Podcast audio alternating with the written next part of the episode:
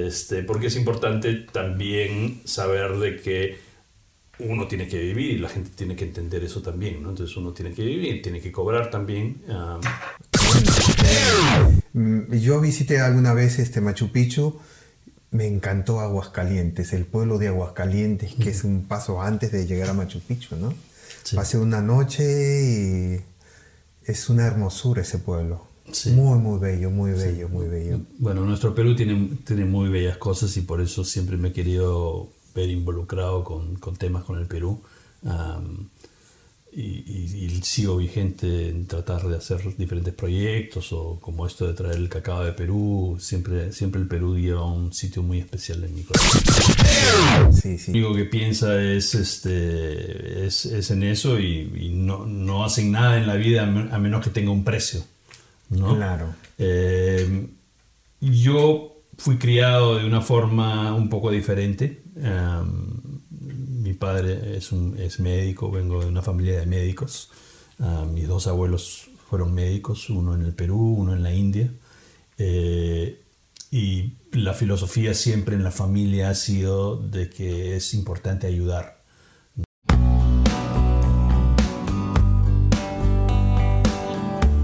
Hola, te doy la más cordial bienvenida. Mi nombre es Walter Sono y en este espacio estaremos hablando de sentimientos que esperamos te ayude a crecer internamente. Vamos, acompáñanos en este podcast.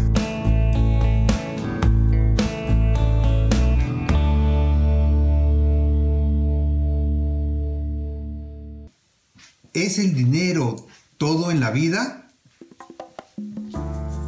Algunas personas piensan que el dinero es uno de los factores más esenciales para promover la felicidad. Consideran que el dinero es uno de los factores más importantes que contribuyen a la felicidad.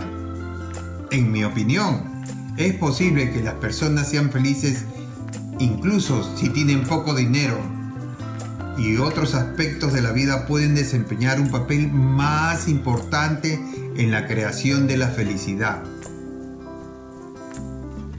Por otro lado, me gustaría decir que el dinero no lo es todo, pero es algo muy importante. Más allá de las necesidades básicas, el dinero nos ayuda a alcanzar nuestras metas, nos brinda alegría y el dinero también respalda lo que nos importa, como nuestra familia, la educación, atención médica, caridad, aventura, diversiones, entretenimientos, etcétera, etcétera. Pero ¿el dinero lo es todo? Yo creo que el dinero es un medio, pero no es el fin. Y para que nos cuenten mejor este tema, el día de hoy hemos invitado a Miguel Muldibrick. Él es director ejecutivo de Global Sea Pty Ltd. Y también él es una persona que al lado de su esposa luchó mucho para abrirse paso fuera de su patria. Él nos contará si el dinero lo es todo. Bienvenido al programa, Miguel. Gracias, Walter, por tenerme en tu programa. Este, un gusto estar acá y poder conversar. Un placer para nosotros, Miguel. Ah, cuéntanos un poco de tu vida. ¿Cuántos años en Australia? Eh, ¿Casado con hijos? En Australia ya más de 30 años. Vivo acá con mi esposa Claudia y mis tres hijas, Andrea, Angélica y Nalini. Y ustedes tienen esta fabuloso alfajores también, ¿no? Mi esposa sí tiene su empresa que se llama Mabel's Kitchen en honor a su abuela en Perú, que era una, una señora eh, que hacía muchos dulces en el Perú, se dedicaba principalmente a las bodas, a las tortas para, para boda. matrimonios en, en Lima y mucha gente la buscaba, era muy conocida por eso. Y más que las tortas, era conocida por hacer vestidos de novias en Lima, de Wow. muy- de muy alta costura. Y, y Claudia ha heredado un poco eso de su abuela y de, y de la familia, porque su mamá también estaba eh, de alguna forma involucrada en, eh, en algún momento de su vida en negocio de pastelerías. Ya. Este, y Claudia eh, ha heredado un poco ese, ese, esa habilidad de poder hacer dulces muy ricos, ¿no? Wow, y sí, por qué sí, no sí. alfajores, que es algo nuestro. Sí, los he probado riquísimo, riquísimo. Ya dejamos el número de teléfono. Y de esto cuéntanos, Miguel, también. Ese es un pequeño emprendimiento que hemos comenzado también como extensión del- de, de la empresa de Claudia. Eh, hemos comenzado a traer estos chocolates de Perú. Hay 11 diferentes sabores con, Wow. con, este, con, con, digamos, un sabor peruano. Algunos tienen blueberry, algunos tienen aguaymanto, hay con sal de maras, hay con quinoa, hay con diferentes, digamos, elementos peruanos, ¿no? Hay con café con leche, hay café, hay chocolates puros de 70, 80, 90%. Wow, qué rico. Esto lo voy a disfrutar. Muchas gracias. Sí. Cuéntanos. Casado con hijos, me dijiste, tenías Sí. tres hijos. Tres, tres hijas, eh, Tres ya en Australia más de 30 años. 30 años. Sí, mi vida en Australia ha sido un poco como todos, ¿no? He, he pasado por un poco de todo. Eh, ahora soy agente migratorio eh, registrado y también soy agente educacional, entonces me dedico a traer estudiantes. La empresa que tenemos, Global CPTY Limited, con socios, um, somos tres socios en total, incluyéndome a mí, y lo que hacemos es, tenemos oficinas en siete países Ya. y traemos estudiantes de diferentes países del mundo, ¿no? De Nepal, de Filipinas, Mongolia, Camboya, ah, China, Perú, Ecuador, Colombia. Eh, y también atendemos estudiantes locales de, diferentes países, ah, Argentina, Chile, Brasil, otros países latinoamericanos, países de Europa, España, Francia, Italia y países de Asia en general. Ya cuéntanos un poquito, ¿es muy caro, por ejemplo, si eh, yo, por ejemplo, estuviese en el extranjero y quisiera venir a estudiar a Australia, ¿me saldría muy caro contratarlos a ustedes? Sí, bueno, nosotros no cobramos como tal, no, No, ah, no para la parte educativa, sí para la parte migratoria, ah, pero para la parte educativa no, no cobramos nada adicional. Nosotros básicamente tenemos contratos con, con escuelas, institutos, universidades, los TAFEs que hay acá en Australia. Ah, algunas de las universidades australianas tenemos contratos directos con ellos y lo que hacemos es, según lo que quiera estudiar el estudiante, los colocamos dentro de estas instituciones para que, para que puedan estudiar. Ya, ya, ya, ya. Wow, todo un servicio completo, qué bueno. Sí. Y, y gratuito, un, mejor todavía. Para, como digo, para las visas de, para las visas de, de migración, um, ahí sí hay un cobro, porque obviamente es el cliente el, el que paga eso, pero para la parte educativa sí no hay un, un cobro. No hay como Aparte de lo que cobra la escuela y lo que cobra migraciones por la tarifa de visa, ¿no? Ya, ya. Eh, ¿Están teniendo los estudiantes internacionales eh, problemas con venir a Australia por las visas? No, realmente hay, hay bastante demora ahorita, más que sí. nada desde que, desde que se han reabierto las fronteras, hay bastante demora con los procesamientos de visa, pero problemas como tales no, siempre y cuando vayan a una agencia que, que sabe lo que está haciendo un poco y que presente la documentación adecuada. um, y que el estudiante presente la documentación adecuada. Um, vi- hemos visto a lo largo de los años que generalmente hay rechazos cuando la documentación no es adecuada, ¿no? Ya. Ah, generalmente ya se hace un prefiltro. Nuestras oficinas ah, obviamente revisan a los estudiantes, ven que cumplen con los requisitos que pide Ya. Australia y, am, y una vez que cumplen con esos requisitos, entonces los ayudan a poder venir a Australia. ¿no? En algunos casos a veces decimos que no tienen el perfil adecuado y lamentablemente am, no, no tomamos todos los estudiantes sino Claro, que cumplen. claro, claro. Porque si no es, es un proceso engorroso tanto como para el aplicante, como para las escuelas, como para el gobierno australiano, estar presentando aplicaciones que tal vez no cumplen con los requisitos adecuados. ¿no? Porque últimamente he recibido varias, este, eh, varios amigos que han llamado, me han llamado de Perú diciendo que sus hijos están aplicando y que ya va demorando más de 8 o 9 meses y ellos ya tienen la aplicación puesta, ya tienen pagado la universidad, tienen pagado el college acá, pero su visa está demorando más de lo debido. Sí, desde que el gobierno, el gobierno básicamente paró muchas de las aplicaciones durante la pandemia, porque las fronteras estaban cerradas. Claro. Am, Y lo que ha pasado es desde que han reabierto las fronteras se les ha hecho un cuello de botella. Hay nuevas aplicaciones entrando, más las aplicaciones que ya existían. Entonces hay esa demora, ¿no? Ah, y lamentablemente sí hay bastante demora. Algunas visas inclusive están demorando 12 meses.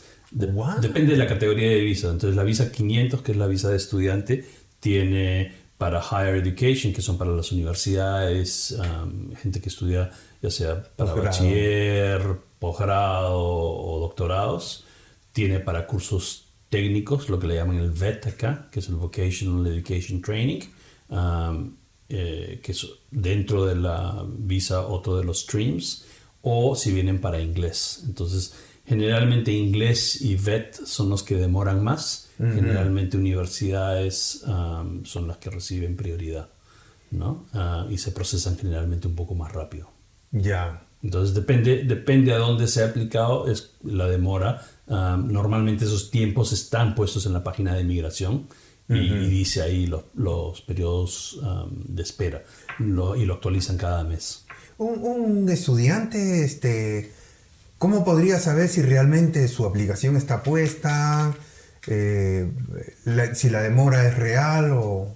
Bueno, generalmente la gente que le ha procesado la aplicación les da toda la documentación, ¿no? Entonces les da la, la, copia de la aplicación completa, les da la copia de lo que se llama el Acknowledgement Letter, que es la, la carta oficial que llega al gobierno una vez que se aplica, se recibe una carta confirmando que la aplicación ha sido colocada y, um, y el recibo de aplicación. Entonces esas tres cosas se reciben al momento de aplicar y generalmente uno lo entrega al cliente inmediatamente para que sepa que, que, que la, presenta, que la aplicación ha sido, presentada. El estudiante también podría tener acceso a su IMI account. En, dentro del IMI account, ah, el estudiante puede ver ahí qué es lo que se ha presentado, eh, qué es lo que se ha contestado en cada pregunta, si es que el estudiante no lo ha hecho. Ah, generalmente se recomienda que el estudiante esté al tanto de lo que se está poniendo, porque finalmente es responsabilidad del estudiante lo que se llena en esa aplicación. Ya, ya.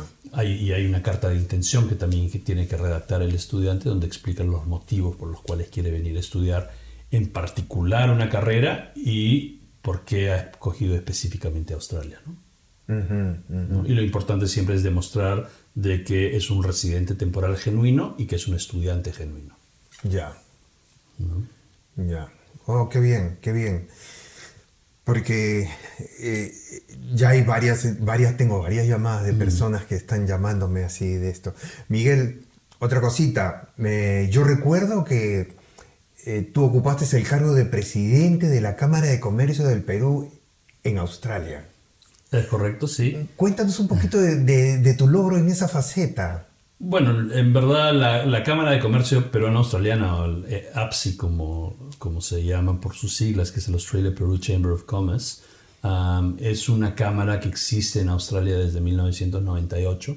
Um, yo no soy fundador de la cámara, um, esto se, se, creó hace muchos años. Yo en el año 2008 fui invitado a una reunión en el Consulado de Perú cuando en esa época era el cónsul general Carlos Vázquez, que hizo mucho, mucho por el Perú en esa época.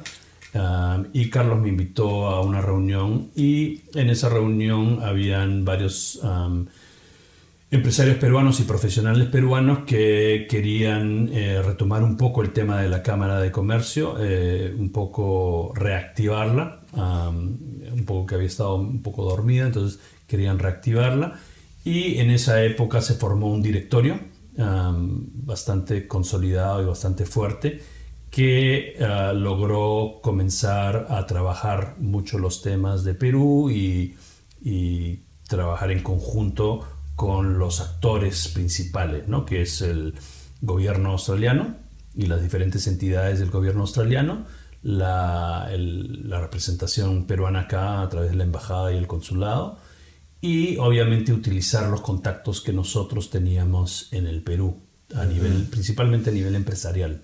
Claro. Para conectar empresarios australianos y empresarios peruanos, que es la finalidad de una Cámara de Comercio. el presidente en esa época, Luis Almenara, que fue presidente por cinco años, eh, hizo una gran labor y durante su gestión eh, el directorio eh, vio la oportunidad de poder consolidar más la cámara acá en Australia, creando una cámara eh, en el Perú. ¿no? Y yo en una de mis visitas a Lima tuve la oportunidad de conversar con algunas personas y de la, la necesidad de crear esa cámara en el Perú. Finalmente en el 2011, 12 aproximadamente, se logró, se logró crear esa cámara en el Perú y ah, el lanzamiento fue ah, en el 2012 en la casa del embajador de Australia en Lima, John Woods. Se creó el Australia Peru Chamber of Commerce en Lima.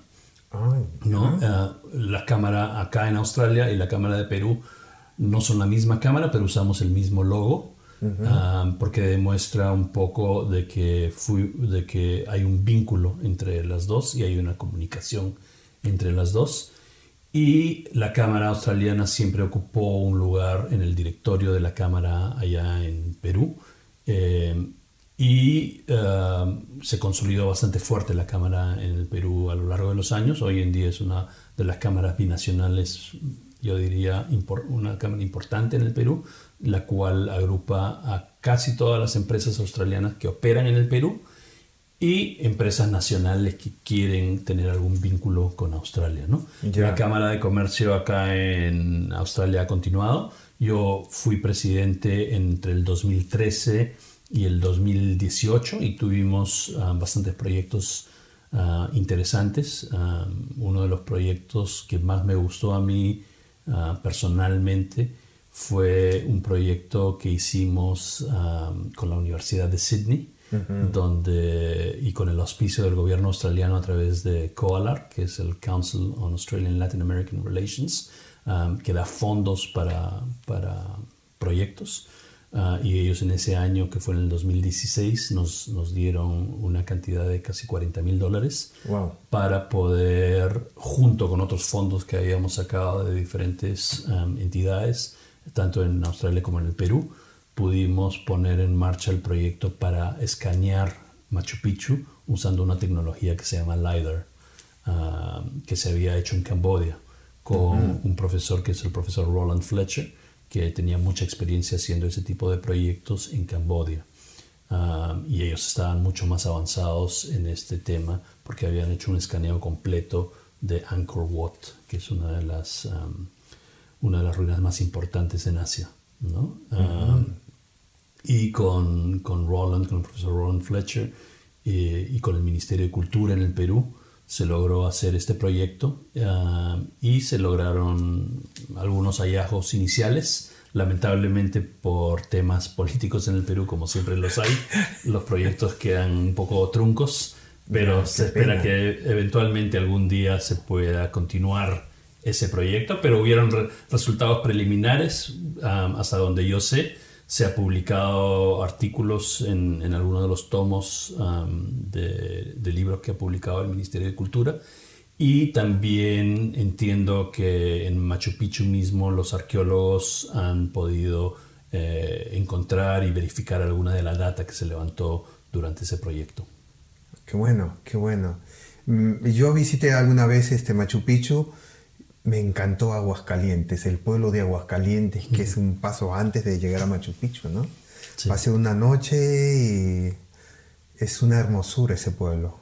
Muy, muy bello, muy bello, muy bello. Bueno, nuestro Perú tiene, tiene muy bellas cosas y por eso siempre me he querido ver involucrado con, con temas con el Perú y, sigo vigente en tratar de hacer diferentes proyectos o como esto de traer el cacao de Perú, siempre, siempre el Perú lleva un sitio muy especial en mi corazón, ¿no? Claro, sí, sí, sí, sí. Para, para mí también, para mí también muchos años eh, llevamos en este proyecto también nosotros de Te Amo Perú, el grupo de baile, ¿no? Sí, sí, muy conocido. Que, lo hemos llevado por todo, por distintas partes de Australia, lo hemos llevado al grupo. Este, me encantó ese trabajo con Te Amo Perú, sí. Eh, Miguel, el dinero, ¿el dinero lo es todo en la vida? ¿O hay otras cosas más importantes? Y si hay otras cosas más importantes, ¿qué juega, qué papel juega el dinero en nuestra vida? Mira, yo creo que el dinero es una, una herramienta, no, es, no lo es todo, obviamente, y no es, yo creo, lo más importante en la vida. ¿no? Ah, en la vida hay muchas cosas que son mucho más importantes que el dinero, pero el dinero sí es útil porque se necesita de dinero finalmente para poder vivir en, en, la actualidad y en el tipo de, de sociedades en las que vivimos, ¿no? Pero pero no lo es todo y, no creo que sea lo que las personas deberían ser lo único que buscan. ¿no? Hay personas que solamente se enfocan en el dinero, y el, su enfoque de vida es el dinero y pierden familia, pierden amigos, pierden oportunidades y, finalmente pierden la, la, felicidad. ¿no? Yo creo que más importante es la felicidad. Eh, ¿no? Y para, para ser feliz uno tiene que vivir plenamente y vivir plenamente involucra más que el dinero. Claro, claro que sí. Eh, muchas personas dicen que el dinero es la raíz de todos los males. ya, que ya, que si tú tienes dinero, dicen que tienes el mundo en, las manos, tienes mucho poder. Eh, y aparte que hay mucha gente que está dispuesta a venderse por el dinero. ¿Qué piensas sobre eso tú? Mira, es, y lo, ves, mucha gente, mucha gente lo único que piensa es, este, es, en eso y, no, hacen nada en la vida a menos que tenga un precio. ¿no? Claro. Eh, yo fui criado de una forma un poco diferente. Mi padre es, un, es médico, vengo de una familia de médicos. mis dos abuelos fueron médicos, uno en el Perú, uno en la India. Eh, y la filosofía siempre en la familia ha sido de que es importante ayudar, ¿no? Ah, es ayudar a las personas. Hay personas, obviamente, cuando pueden pagar, pagan, cuando no pueden pagar, uno ayuda. Y, uno siempre está dispuesto a ayudar inclusive a las personas que no tienen dinero y, y poder hacer proyectos donde uno puede ayudar a personas este, necesitadas, ¿no? Yo trato de hacerlo en la medida de lo posible y muchas veces con, con, personas que me conocen saben, saben que estoy preparado a ayudar a personas sin, sin necesidad necesariamente de estar cobrándoles por servicio, ¿no? porque para mí es importante, para mí más importante, por ejemplo, el proyecto que te comenté de, de, de Machu Picchu tomó casi dos años de mi vida dedicándole bastante, más de 4.000 emails entre yendo y viniendo, insistiendo con diferentes autoridades en los dos países. pero era un proyecto interesante que me gustaba a mí, no representaba en, en, tema monetario absolutamente nada, pero era un legado que yo le dejaba a mis hijas. ¿no? Era algo importante para mí, algo que ellos ven que, que, que su padre estaba haciendo porque tenía una pasión por algo, ¿no? En este caso mi pasión era por el Perú, ¿no? Y a veces se hacen las cosas así, se hacen por, por eso, no por el dinero. Claro, claro. Eh, las personas yo creo que solamente se enfocan en el dinero, comienzan a perder un montón de cosas en el camino, ¿no? Yo espero que, que, que mi vida no sea así y que, que al contrario, que pueda tener amigos, que pueda guardar a mi familia, estar cerca a mi familia, que para mí es lo más importante, ¿no? Ah, pero eh, no, podemos negar que, por ejemplo, dice eh, que el que tiene dinero tiene el mundo en sus manos. Puede hacer y deshacer muchas cosas. Pero la pregunta es, ¿es feliz o no es feliz? Es, Muchas veces no lo es. Yo he conocido mucha gente con mucho dinero y no necesariamente son personas felices. ¿no? Claro. Y, uno, y los pueden percibir como gente con mucho poder y mucha y mucho mm, pueden tener cierto poder en ciertas industrias o ciertos segmentos pero a veces no, a veces tú cuando los llegas a conocer sabes de que son personas con muchos temores, con muchos, muchos miedos, mucho, mucho resentimiento, muchas cosas que les faltan, ¿no? Y te das cuenta que, que, el dinero no lo es todo, porque el dinero les ha traído problemas a ellos también. ¿no? los ha aislado en, muchos, en, muchos, casos. Sí, sí. Yo, yo veía la película esta de, de los narcos. Mm. ¿no? Teníamos a Pablo Escobar que tenía una casa llena de dinero. y al final cuando él se estaba corriendo de la ley le sirvió para para abrigarse, porque no tenían con qué abrigarse, no tenían nada y tenían que quemar el dinero para que darles calor. Claro, y finalmente, como, como he escuchado a mi familia, mi mamá me lo ha dicho muchas veces, o, o ella decía que su, su bisabuela, lo- o su abuela lo decía, mi bisabuela lo decía muchas veces, es, finalmente no, no te puedes llevar el dinero contigo, ¿no? No te Tú cuando, cuando, cuando nos morimos todos nos vamos con lo mismo, nos vamos sin nada, ¿no? Eh, Entonces, ¿para qué sirve acumular tanto si al final no te vas a llevar eso? Sí, ¿no? sí. Y la gente finalmente cuando te recuerda, no te recuerda por cuánto dinero tuviste, sino te, te recuerda por las horas que hiciste en este mundo. Eso es ¿no? verdad. Yo soy un creyente muy fuerte en que uno se mantiene vivo o vigente en la medida que uno lo recuerde, ¿no? O que uno ha hecho cosas o que tenga un legado, ¿no? Um, y para eso no es necesario a veces tener dinero. Hay gente con muy poco dinero que puede dejar legado, ¿no? Claro. Um, y, ejemplos claros en la vida hay, ¿no? O sea, yo parte, parte de, de mis genes son, son de la India, entonces tienes a gente como Gandhi o, o tienes Exacto. personas que han trabajado en la India sin ser de la India como la Madre Teresa de Calcuta. ¿no? Es, ex- es extraordinario la vida de María Teresa. Sí, Es extraordinaria. Una mujer que no, no tuvo nada de dinero en la vida, pero tenía tanto amor, tenía Sí. tanto que dar. sí. Y yo tuve la suerte desde muy chico de crecer en un hogar multicultural, mi padre de la India y mi madre peruana, y mi padre muy involucrado en temas de la India en el Perú, porque era médico y porque siempre lo buscaban. Eh, y la comunidad in- india en el Perú era muy pequeña, pero por ejemplo las madres de Teresa de Calcuta operaban en el Perú, tenían un, un centro de rehabilitación en, en- en La Parada. En la parada, sí. Y me acuerdo que desde muy niño mi madre siempre nos llevó a mi hermana y a mí a por lo menos pasar uno o dos días en, estos en estos centros para que nosotros veamos la vida privilegiada que nosotros llevábamos en el Perú a comparación de personas que no tenían absolutamente nada. Sí, ¿no? Y así íbamos, ayudábamos y estábamos ahí presentes por casi dos días del... de- es poco, dos días en el año, pero nos dio a nosotros una un- una visión diferente de, de lo que personas que no tenían absolutamente nada. Y es un poco esa vocación de servicio que hablaba antes que, que mis abuelos han tenido, que mi padre ha tenido, que mi madre ha tenido, que estaba muy involucrada en proyectos sociales. ¿no? Mm, sí, sí. Miguel, eh, hay algo que me dejó pensando en esta vida, ¿no? Es, es- estos dos dichos. Mi padre trabajó muy duro toda la vida para obtener dinero. Ese es el primer dicho. El segundo dicho es, mi padre trabajó inteligentemente e hizo trabajar el dinero para él. ¿Qué piensas de eso, de esos dos dichos?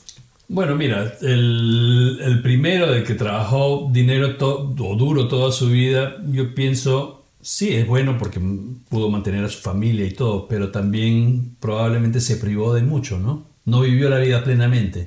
¿Fue feliz? ¿No? Esa es la ¿Pudo gozar de su familia? pudo gozar de su familia porque estaba trabajando tanto. Yo cuando era joven sí trabajaba mucho y creo que ahora que ya he, he pasado los 50, digamos, este, ya hace algunos años me he dado cuenta que más importante es la familia, ¿no? Y hay que llegar a tener un balance en la vida, ¿no? Exacto. Yo, yo creo que lo más importante en la vida es llegar a obtener ese balance, ¿no? Donde puedas trabajar duro, sí, porque cuando trabajas deberías de trabajar duro. Y, y mi madre siempre me decía, cuando trabajes, trabaja. Cuando estudias, estudia. Cuando te diviertes, diviértete, ¿no? O sea, cada cosa en su momento. Claro. ¿no? Pero muchas personas a veces trabajan duro o piensan que trabajan duro, pero no eficientemente necesariamente. Exacto, exacto, ¿no? claro que sí. Entonces es el poder llegar a ese balance completo, donde en tus 8 horas de trabajo o 10 horas, lo que tú quieras tener de tus horas de trabajo al día, los trabajes, pero trabaja los duros. Trabaja, trabaja esas 8 horas, pero ten en cuenta que tienes 24 horas en el día para poder hacer otras cosas también, ¿no? Claro. ¿No? En cuanto a la, la segunda pregunta que me hiciste de, de que trabajó inteligentemente, sí, es probablemente lo que, lo que todo el mundo quisiera hacer, ¿no? O sea, trabajar el dinero inteligentemente para que ese dinero trabaje para ti, ¿no? Lamentablemente no, no todos tenemos la suerte de eso. No llegamos todos a eso. Claro, ¿no? eso probablemente es para personas que ya tenían un poco de dinero y supieron cómo, cómo trabajarlo inteligentemente. O personas que han tenido suerte, porque hay personas que tienen suerte en la vida o han, han sido muy hábiles en la forma como han invertido su dinero y ah, pueden tener el dinero ahora trabajando para ellos. Um, y me parece un dicho bastante válido, siempre y cuando obviamente lleguen a ese balance. ¿no? Para mí más importante en la vida es ese balance que uno pueda tener. ¿no? y, y te das cuenta cuando hablas con personas, si son personas que solamente les interesa el dinero o solamente les interesa hablar de un solo tema. ¿no? Yo generalmente me gusta más poder conversar con personas que tienen varios intereses. ¿no? Ya. Porque es una conversación más simpática, más amena. Más abierta. Más, más abierta, ¿no? Correcto. Eh, dime, ¿tú crees que el futuro es de- del emprendedor o del tipo ese que trabaja sus ocho horas en una oficina metido? Mira, yo creo que los dos son válidos. Yo no, no, no, el- eh, para mí el emprendedor, el emprendedor, alguien nace emprendedor. Yo no creo que alguien se pueda hacer emprendedor, ¿no? Hay personas que nacen con esa con ese bicho, ese, ese bicho adentro, ese, ese, como le dicen, fire in the belly en inglés, ¿no? Ese, fuego interno fuego que te interno. hace. No todo el mundo lo tiene y, y es válido. Hay personas que no lo tienen simplemente porque están contentos trabajando en una oficina ocho horas, en una fábrica ocho horas y se contentan con eso. Lo importante al final es, es ese contentment, ¿no? Ese contentamiento en la vida. Claro, claro. Eh, si tú puedes lograr eso trabajando ocho horas en un sitio, perfecto. Hay personas que necesitan emprender, necesitan poder hacer las cosas ah, independientemente. Y ese es el emprendedor, el que tiene ese espíritu, ¿no? Yo, en, mi caso particular, vengo de una familia donde siempre han sido médicos o profesionales. Yo también he estudiado en la universidad, pero nunca me ha gustado trabajar para nadie. Entonces, siempre he tenido esa vena un poco de emprendedor, ¿no? Y he querido emprender mis propias cosas, no trabajar para alguien. Y yo, por suerte, lo he podido lograr, pero, pero también veo personas que les gusta trabajar en compañías y en, en corporaciones y están contentos con eso, ¿no? Entonces, y las dos son opciones Muy válidas. muy válidas. Um, uno no es menos que el otro porque uno, No, uno es emprendedor, algunos emprendedores se sienten superiores porque son emprendedores, ¿no? Yo, yo no, no, porque yo creo que todo el mundo um, tiene algo que enseñar y todo el mundo tiene una, una validez de, de la forma como hace y actúa. El camino del emprendedor es difícil. Veo que Claro muchos que sí. emprendedores luchan, caen, vuelven a pararse, vuelven a caer. Y la habilidad del emprendedor está en eso, ¿no? En el, en el poder aprender de tus errores constantemente, ¿no? Y caer y, y trabajar sin, a veces trabajar sin, sin un presupuesto, ¿no? Porque simplemente tienes que seguir para adelante y estar con lo que le llaman un shoestring budget y poder sacar tu empresa adelante. Pero el- es esa habilidad de poder retroceder para saltar constantemente, ¿no? Como el puma, está retrocediendo claro, para saltar claro. constantemente. Sí, sí, sí, sí, Eh. Pero la idea es, claro, en, ese, en cada salto saltas un poco más allá, cosa que el retroceso ya no es retroceso acá, sino retroceso por acá. Entonces cada vez es un avance, ¿no? Esa es la idea Ya. de, de- de un emprendedor, ¿no? El poder seguir avanzando para adelante. Ya, ya. Porque eh, para viéndolo así desde afuera, yo en una oficina trabajo mis ocho horas, tengo mi plata fija al, al mes y, es- y vivo más tranquilo. El emprendedor lucha, no tiene esa- ese tiempo de, de, de horas fijas, tiene que estar luchando y luchándolo todo el día. Sí, es, eso es cierto. Eso es cierto y, y es probablemente la pregunta que todo emprendedor se hace en algún momento, ¿no? ¿Debería de estar trabajando yo en una oficina? Pero la misma pregunta se la hace el que está sentado en la oficina, Sí, ¿no? sí, sí, Porque también dice, me gustaría emprender. Entonces siempre uno mira al otro y, y está pensando, o uno está en, en un negocio y ve al otro negocio y dice, es el mejor negocio. Entonces creo que es la condición humana de siempre querer algo, Claro. algo diferente o mirar al costado a ver qué está haciendo Sí, el otro. sí, sí, sí. Eh, pero sí, el, el emprendedor tiene una vida sacrificada, pero yo creo que un emprendedor sabe a lo que se está metiendo, ¿no? Claro. Entonces un emprendedor sabe de que uno está entrando a batallar solo. eh, y probablemente si quieres hacer una analogía con la antigüedad, un emprendedor es como un aventurero en las épocas antiguas, ¿no? Ese, aventurero que sale a lucharla, sale a, buscar, sale a descubrir. No todo el mundo lo puede hacer, no, no todo el mundo tiene la habilidad de hacerlo, no todo el mundo tiene el estamina para hacerlo. Sí, eso es verdad, eso es verdad. Veo mucha gente que no, no les nace eso, no les, no les nace eso de emprender, de seguir aprendiendo, de seguir forjándose en otros negocios o en otras Sí, y- cosas. Y, yo ¿no? creo que hasta cierto punto está bien porque no, te- no podemos tener una vida llena de emprendedores, ¿no? Claro. Como todo, vuelvo al tema del balance, ¿no? Tiene que haber un balance. balance, tiene que y, haber. y el emprendedor necesita personas que trabajan en una compañía y que puedan ser las personas constantes, este, leales y fieles en la compañía que trabajan.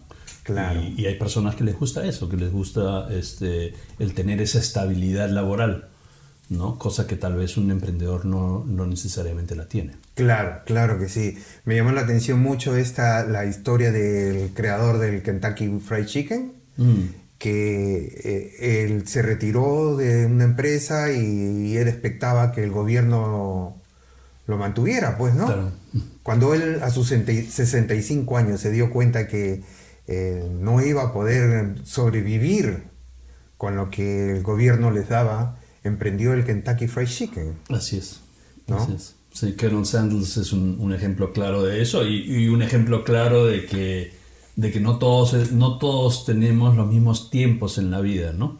¿Por qué? Porque muchas personas piensan, oh, cuando ya has llegado a los 60, 65 años, si no has logrado algo eres un fracaso. Exacto. ¿no? Eh, Colonel Sanders es un claro ejemplo de que su tiempo todavía no era cuando era más joven, porque de repente tuvo que aprender varias cosas antes de poder emprender su negocio.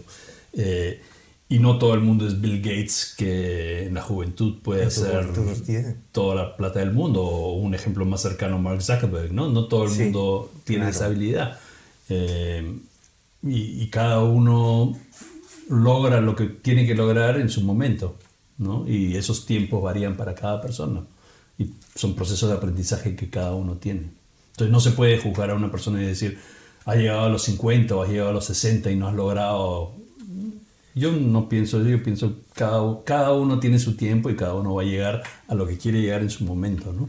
Pero yo creo que también nos deja una gran enseñanza también esto, ¿no? no para ser un emprendedor eh, no necesitas eh, ser muy joven, personas de mucha edad, 65 años son 65 años, Claro. ¿no? Y comenzó a emprender a los 65 años y nos deja una fuerte lección, ¿no? Que, Claro que sí. todos podemos hacerlo en cualquier tiempo. Sí, nunca hay nada, nada imposible en la vida. Hay, yo me acuerdo hace, hace varios años, hay un, hay un dicho famoso que es el never ever give up, ¿no? Um, y eso es parte de uno de los lemas que yo tengo en la vida, ¿no? O sea, Claro. never ever give up, nunca te rindas, Nunca nunca, te jamás te rindas, ¿no?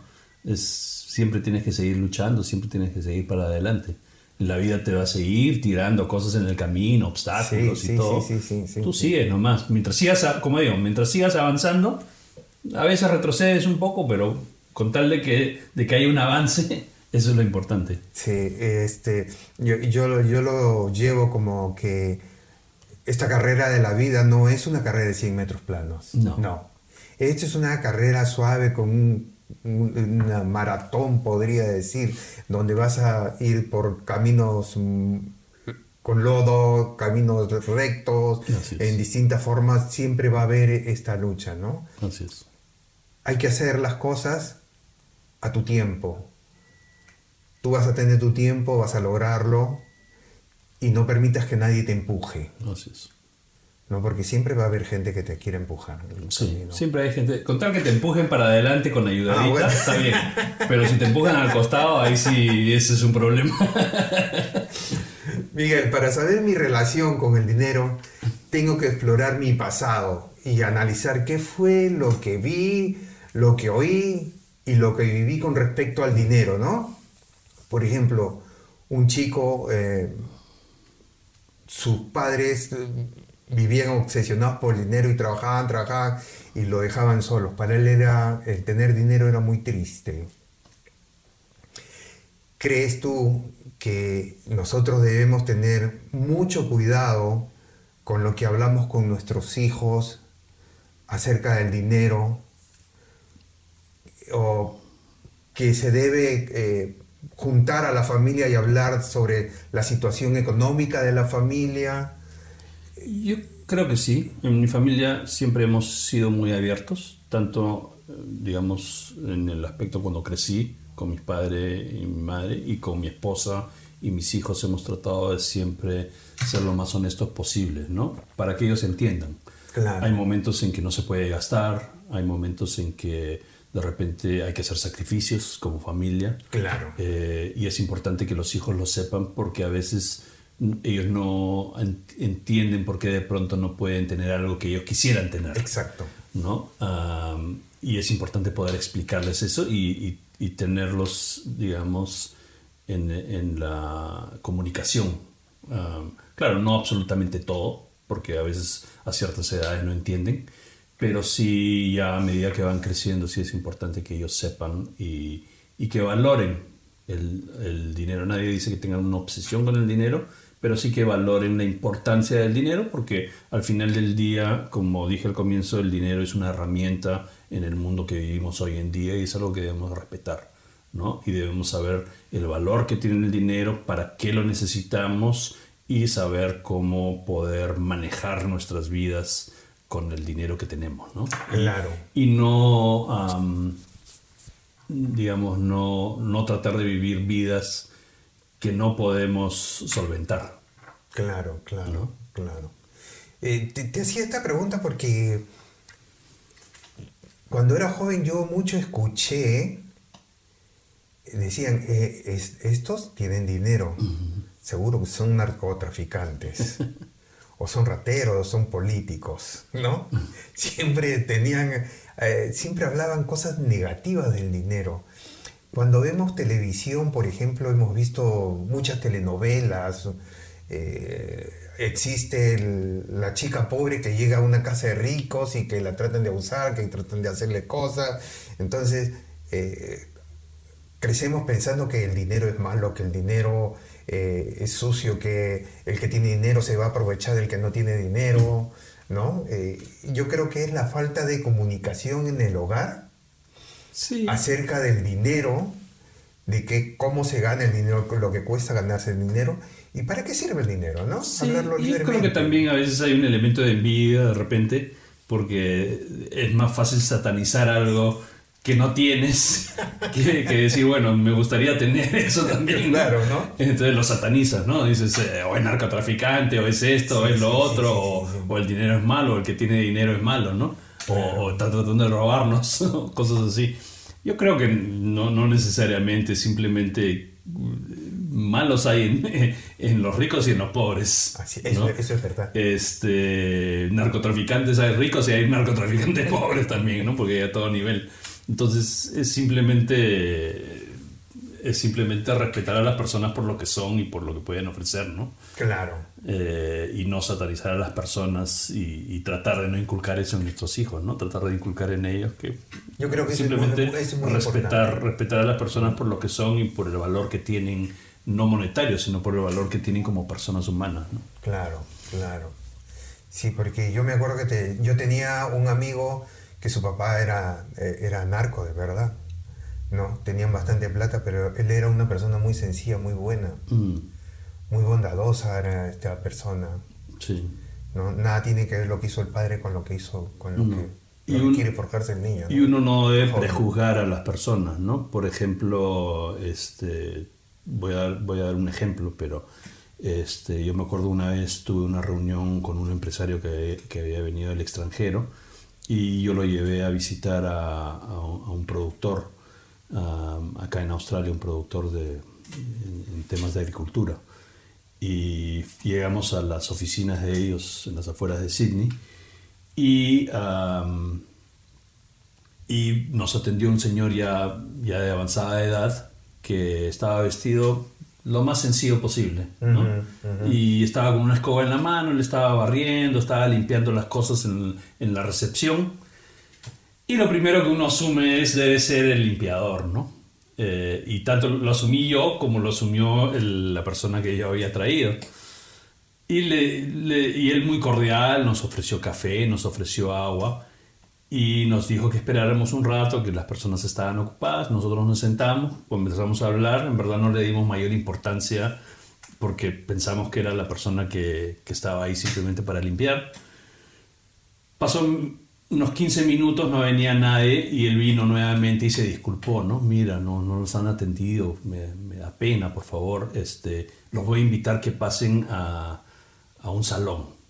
Y nos invitó a pasar al salón del directorio de la empresa. Y en el salón de directorio estaban todas las fotos de la, em- era una empresa familiar. Y estaban todas las fotos de la empresa familiar y estaba la foto de él Oh. como principal, ¿no? Él, y después me di cuenta que él era el dueño de la empresa. Wow. ¿no? Pero él muy sencillo, nos Qué había lección. así. Y, y el, el que nos iba a entrevistar era su yerno, que eh, ya para entonces era el, el CEO de la compañía, ¿no? Ya. Pero él seguía haciendo lo que siempre había sido, ¿no? Porque él comenzó de muy humilde y subió, pero seguía siendo en el fondo lo que siempre era, una persona humilde. Claro. ¿no? Sin muchos, sin muchos lujos, ni dársela de, de- de ser un gran empresario, cosa que sí era. Claro. ¿no? Claro. Este, y eso es importante en la vida, o sea, mantener eso y no prejuzgar a la gente. Felizmente nosotros no lo prejuzgamos mal o no lo tratamos No mal. lo trataron mal. pero, pero sé que otras personas sí pudieran haberlo tratado mal, ¿no? Este, y y- y es, es, eso es las lecciones que yo siempre me han enseñado de chico. Nunca prejuzgues a la gente porque nunca sabes quiénes son, Así nunca es. sabes dónde pueden llegar, ¿no? Entonces, no solamente quiénes son en ese momento, sino quiénes pueden ser en el ¿Quiénes futuro. pueden ser en el futuro, no? ¿no? Este, y eso es importante porque toda persona tiene, tiene un valor. Claro. Miguel, para despedirnos, porque el tiempo vuela, ¿podría dejarnos un consejo de, de cómo mantener una relación saludable con el dinero? Yo creo que es respetarlo, respetarlo como, como respetas el alcohol, como respetas las diferentes cosas en la vida, que las las quieres pero no las quieres también que, que, que tomen control sobre ti, ¿no? Entonces hay que tener ese respeto donde sabes cuál es el valor que tiene el dinero en la vida, Claro. sabes para qué te sirve, entonces te sirve para, para temas transaccionales en la vida, pero no te sirve para manejar tu vida, ¿no? Para manejar tu felicidad. Claro. ¿no? Yo creo que para manejar tu felicidad más importante son otros aspectos que hay en la vida, ¿no? como lo son la familia, los amigos, eh, el, el poder tu- vivir tu vida, vida con plenitud en todos esos ámbitos.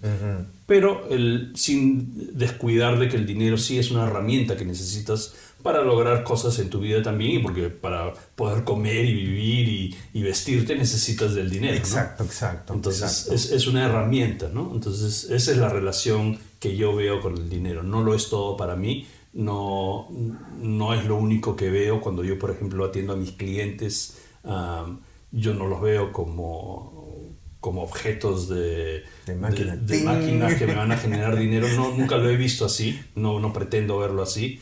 No, ve- no veo, digamos, en los, cuando traemos estudiantes o cuando tra- traemos inmigrantes, no lo veo como volumen de gente que estoy trayendo, ¿no? sino cada persona es un individuo que tiene su, su, su ¿cómo se llama? Su, su historia que va a traer valor hacia Australia, ellos mismos se van a desarrollar. Sí hay un, un intercambio de dinero de por medio.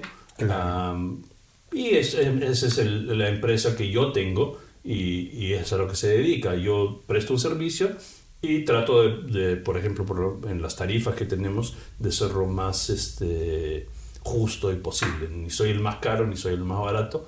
Trato de mantener una- una- un balance, como digo siempre. Claro, siempre hay claro. que tener un balance en la vida, ¿no?